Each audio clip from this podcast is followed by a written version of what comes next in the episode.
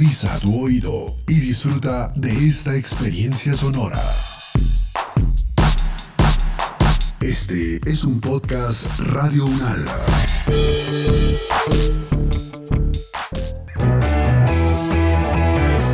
Salud Unal contigo y Control F. Tips para no comer cuentos. Con acciones pequeñas cambiamos el mundo.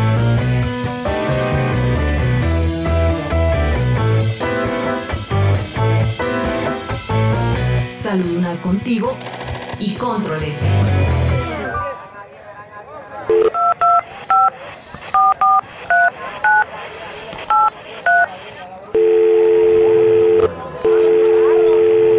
Aló, Juliana. Hola, hablas con Juan. ¿Cómo estás? ¿Cómo siguió André? Hola Juan, bien, aunque la verdad preocupada por mi hermana. ¿Ustedes la han llamado?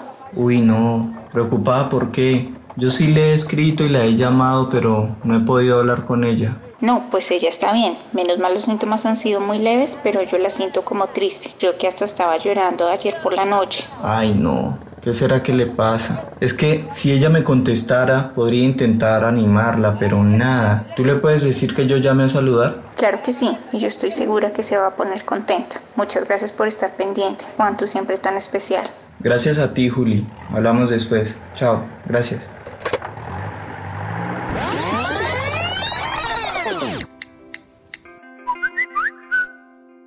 Juancho, ¿al fin qué? ¿Andrés sigue viva o qué? Ay, primo, vos sí no sabes si no decir puras bobadas, ¿no? Pues claro que sigue viva, pero hablé con la hermana y me dijo que estaba como triste, que hasta estuvo llorando o algo así.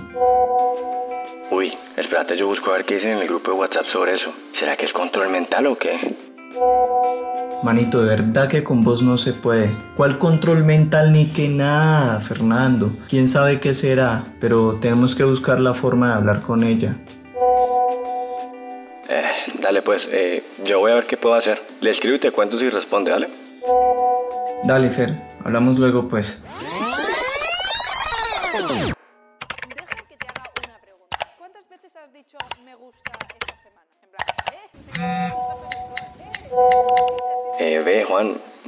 Nada que me responde. Pero ha estado poniendo unas cosas más raras en las redes. ¿Ya viste o no? Ay, no, ya miro. A muchos puede sorprenderles, pero yo tampoco soy de piedra. Pues para mí sí parece de piedra. Oye, Fer, ¿es en serio? ¿Será que le está afectando el encierro? Ella nunca es así.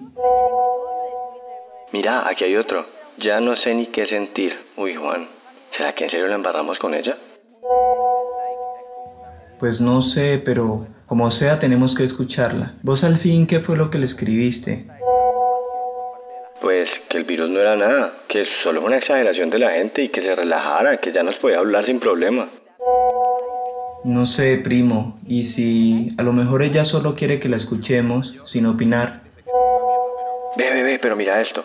Jóvenes, miles de muertos por COVID-19. Uy, eso está como bueno. Y mira que lo compartió ella, o sea que hay que leérselo, ¿no? Precisamente hay que leer, Fer. Eso parece pura noticia compartida por vos. Ahí lo que dice es que muchos jóvenes no se toman en serio la enfermedad y que normalmente tenemos menos riesgos. Eso no nos hace inmunes y por eso hay gente que termina muriendo. Ah, sí ve, yo le dije que yo era inmune. Manito, vos si no te tomas nada en serio, ¿no? Más bien le voy a enviar una nota de voz. Ah. Hola, André. Solo quiero que sepas que Fer y yo estamos aquí para ti, para escucharte y apoyarte en lo que necesites. Hola Juan, muchas gracias. Los extraño mucho. No saben cuánto quisiera verlos en estos momentos. Uy, yo sé que vos no puedes vivir sin mí, pero ojo con eso. Después de la última vez que nos vimos me tocó hasta tomarme el agua del pelito de la Biblia, uy, no.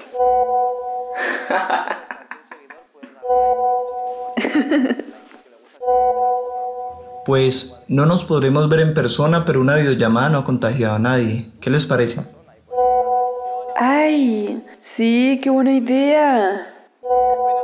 No, pero espérate, ve, déjala asar. ¿Me dan 15 minuticos que tengo que hacer una vuelta?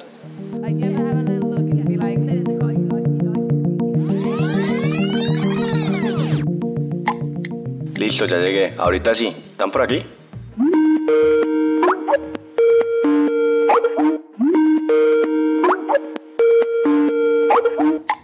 Ay, Fer, muchas gracias por el detalle que me enviaste. Estaba muy rico. Ah, ¿no que es que, que la comida no le sabía nada? Sí, ve, por eso es que yo no creo en ese virus. Pues yo sí sabía que no tenía sentido común, pero hoy descubrí que sí tienes alma. Muchas gracias, de verdad. Ay, el día que Fernando tenga sentido común fue que ya se acabó la pandemia. Estamos muy contentos de verte, André. Cuéntanos, ¿cómo te has sentido? Pues, chicos, la verdad no muy bien. Siéntete tranquila, que aquí estamos para escucharte. Sí, pues han sido días difíciles. Al principio me sentí muy mal, pues porque pensaba muchas cosas.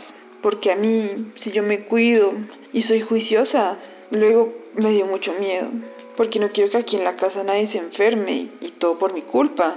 Además, no quería que les fuera a nada a ustedes dos tampoco. Y pues luego, no sé, no, no me he sentido muy maluca, pero creo que el encierro y estar sola me pusieron a pensar en mil cosas. ¿Qué tal si me pongo grave? Es que leído unas cosas horribles en redes y no importa que uno sea joven. Pero mm, sobre todo me siento muy sola y no quería molestarlos. Ustedes deben estar odiándome por yo ser tan complicada y justo venir a enfermarme.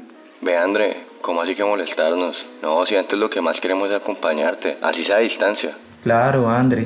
Además tú no tienes la culpa de nada. Antes fuiste muy responsable y nos avisaste a todos a tiempo. Gracias a ti es que pudimos cuidarnos mejor. Sí, André, aquí nadie es culpable de nada. Bueno, tal vez el que se comió la sopa de murciélago, pero ¿y eso? Pues porque ni sabía a persona, ¿no? ¿Otra vez el cuentico del murciélago? Pero en fin, André, no te preocupes que no nos molestas. Antes queremos saber qué piensas o cómo te sientes ahora. Pues la verdad me siento mucho más tranquila ahora. Tenía tantas cosas en la cabeza que me daban vueltas y vueltas. Y yo lo único que quería era poder hablar con alguien, con ustedes. Es que me sentía como la rara, como aislada de todo el mundo, sin poder ver nada distinto a este cuarto. Mi hermana me contó que ustedes estuvieron pendientes y preguntando por mí. Y ahora que nos podemos ver por aquí, ya no me siento tan rara. Creo que lo único raro viene siendo Fer. Ustedes se van a dar cuenta que lo que yo soy es un visionario. Esperen un poquito y verán. Dale pues, don visionario. Sorpréndenos.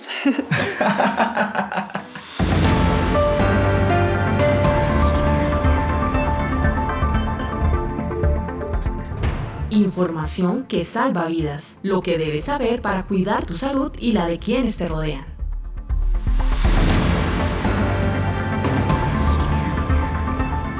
Durante la pandemia causada por la COVID-19, la mayoría de las personas hemos tenido varias señales que merecen nuestra atención porque pueden indicar que nuestra salud mental se está viendo afectada. Por ejemplo, hemos empezado a comer más de lo normal, de manera ansiosa, o al contrario, a perder el apetito. También hemos empezado a sufrir insomnio, irritabilidad, en fin, los cambios en rutinas y comportamientos pueden indicarnos que algo está pasando y está bien pedir ayuda. Sabemos que no es fácil decir que estamos teniendo alteraciones en el ámbito mental y lo primero que se nos viene a la mente es yo no necesito un psicólogo o un psiquiatra, yo no estoy loco. Pero lo cierto es que situaciones como el confinamiento, el estrés por la enfermedad, entre otras, pueden generar reacciones que no logramos controlar y lo más adecuado es expresarlo y buscar ayuda profesional. Les invitamos a escuchar al profesor Miguel Cote, médico psiquiatra, quien nos hablará sobre señales que debemos tener en cuenta y dónde conseguir ayuda. Es importante tener en cuenta que en estas épocas de pandemia y de estrés psicosocial alto por toda la contingencia social y todo, vamos a tener una serie de síntomas, sensación de desespero, ganas de llorar, querer que la tierra lo trague a uno, olvidarse de los problemas y de las situaciones que tiene uno. Eso es normal, empezar uno a sentirse cansado o estar fatigado pero realmente lo que tenemos que hacer en estos casos es muy importante porque habría que pensar en que hay necesidad de buscar ayuda cuando estos síntomas son persistentes o van agravándose en intensidad y en frecuencia en el tiempo y no mejoran. Un segundo criterio de buscar ayuda sería cuando esta sintomatología que yo tengo me está afectando mi vida familiar, laboral o social Si empiezo a presentar complicaciones, sería una tercera causa, por ejemplo, accesos de rabia o si empiezo a pensar que el matarme o el autoagredirme sería una alternativa. Lo otro es si tengo previamente existencia de algún otro problema. Se me ha aumentado mi consumo de alcohol, estoy fumando en exceso cigarrillo o he empezado a usar alguna sustancia psicoactiva en exceso o si ya tengo una enfermedad mental previa. En ese caso, sería muy importante buscar la ayuda inmediatamente. Los primeros auxilios psicológicos hacen referencia a intervenir a la persona en momentos de crisis y se supone que los que debemos hacer eso somos los familiares, los amigos cercanos o los compañeros de trabajo. Todos tenemos que estar conscientes de que estamos en época difícil, que uno tendría que saber tener claro si yo estoy en crisis, dónde, me pueden atender en mi EPS, qué situaciones son las que me preocupan, si yo me llego a enfermar o algo, tengo que ver a qué familiar le voy a avisar o quién de mi familia me va a acompañar. Ahora, como primeros auxilios psicológicos se encuentra la escucha empática para que la persona pueda hacer una catarsis de lo que está viviendo la situación. Entonces, escuchar a la persona qué le está pasando, por qué está descompensado, entender que uno va a perder de pronto el control, pero el hecho, el hecho de que yo pierda el control por un momento no quiere decir que tenga una enfermedad mental grave, sino que necesito como un apoyo psicológico o una tercera persona que sea un buen escucha. En muchos centros está usando lo que llaman de battle buddies, que es como el compañero de batalla, y entonces él, se recomienda que su amigo más cercano, su líder de grupo donde usted trabaje, le diga cómo lo ve y si está usted muy estresado, se tome la ayuda y ya buscar una ayuda psicológica. Para eso hay unas líneas 24 horas telefónicas.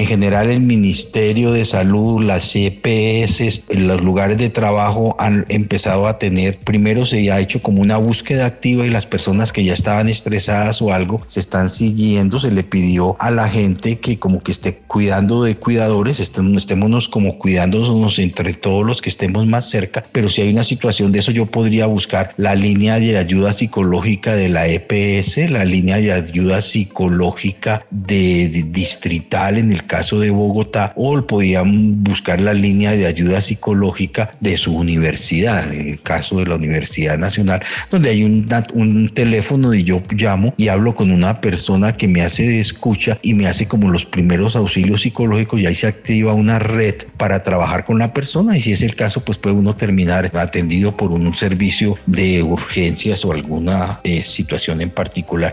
Aquí lo importante es que todos podemos entrar en una crisis de estas y tenemos que buscar ayuda para poder hablar porque fíjese que esto se está, ha ido alargando.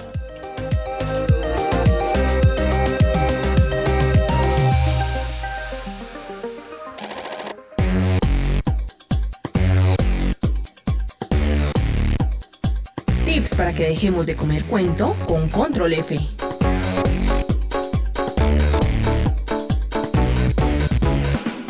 Muchas veces al navegar en la web lo hacemos con una falsa sensación de seguridad en la que creemos que otras personas o grupos la van a tener difícil para engañarnos, que son solo los demás quienes caen en la desinformación y noticias falsas. Nosotros no. Y bueno, esto no es muy cierto que digamos. Resulta que en nuestra mente ocurren unos efectos psicológicos que afectan nuestra toma de decisiones sobre la información que creemos o no. Uno de estos efectos o sesgos se llama efecto tercera persona. Eso significa que normalmente creemos que a todos los demás los pueden engañar, manipular o convencer de algo, pero a nosotros no. Por eso, cuando navegamos la web, miramos la última cadena que nos enviaron en WhatsApp o vemos esa publicación que algún amigo puso en sus redes, podemos pensar que nosotros somos inmunes a la desinformación y es precisamente ahí donde cometemos el gran error de bajar la guardia. Porque las personas que se encargan de producir desinformación y difundirla a través de la red saben esto desde hace rato y lo usan para hacernos caer en el engaño. Por ejemplo, muchas veces podríamos ver un titular que nos llama la atención y creemos que no hace falta verificar de qué se trata esa historia, pero resulta que se trataba de frases sensacionalistas o amarillistas que no correspondían al contexto original de la información. Entonces, cuando navegues en la web o en las redes y veas algo que te parece muy llamativo o que te invite a compartirlo ya mismo, siempre pregúntate, ¿tengo total seguridad de que esto es cierto o será que puedo estar cayendo en el efecto tercera persona? Recuerda que no todo lo que se ve serio y bien diseñado es cierto. Y si un titular busca causar emociones o reacciones en los lectores, esto ya es un síntoma de alerta. Es mejor no compartir contenidos sin tener certeza de qué tan confiables son y así ayudar a romper la cadena de contagio de la desinformación.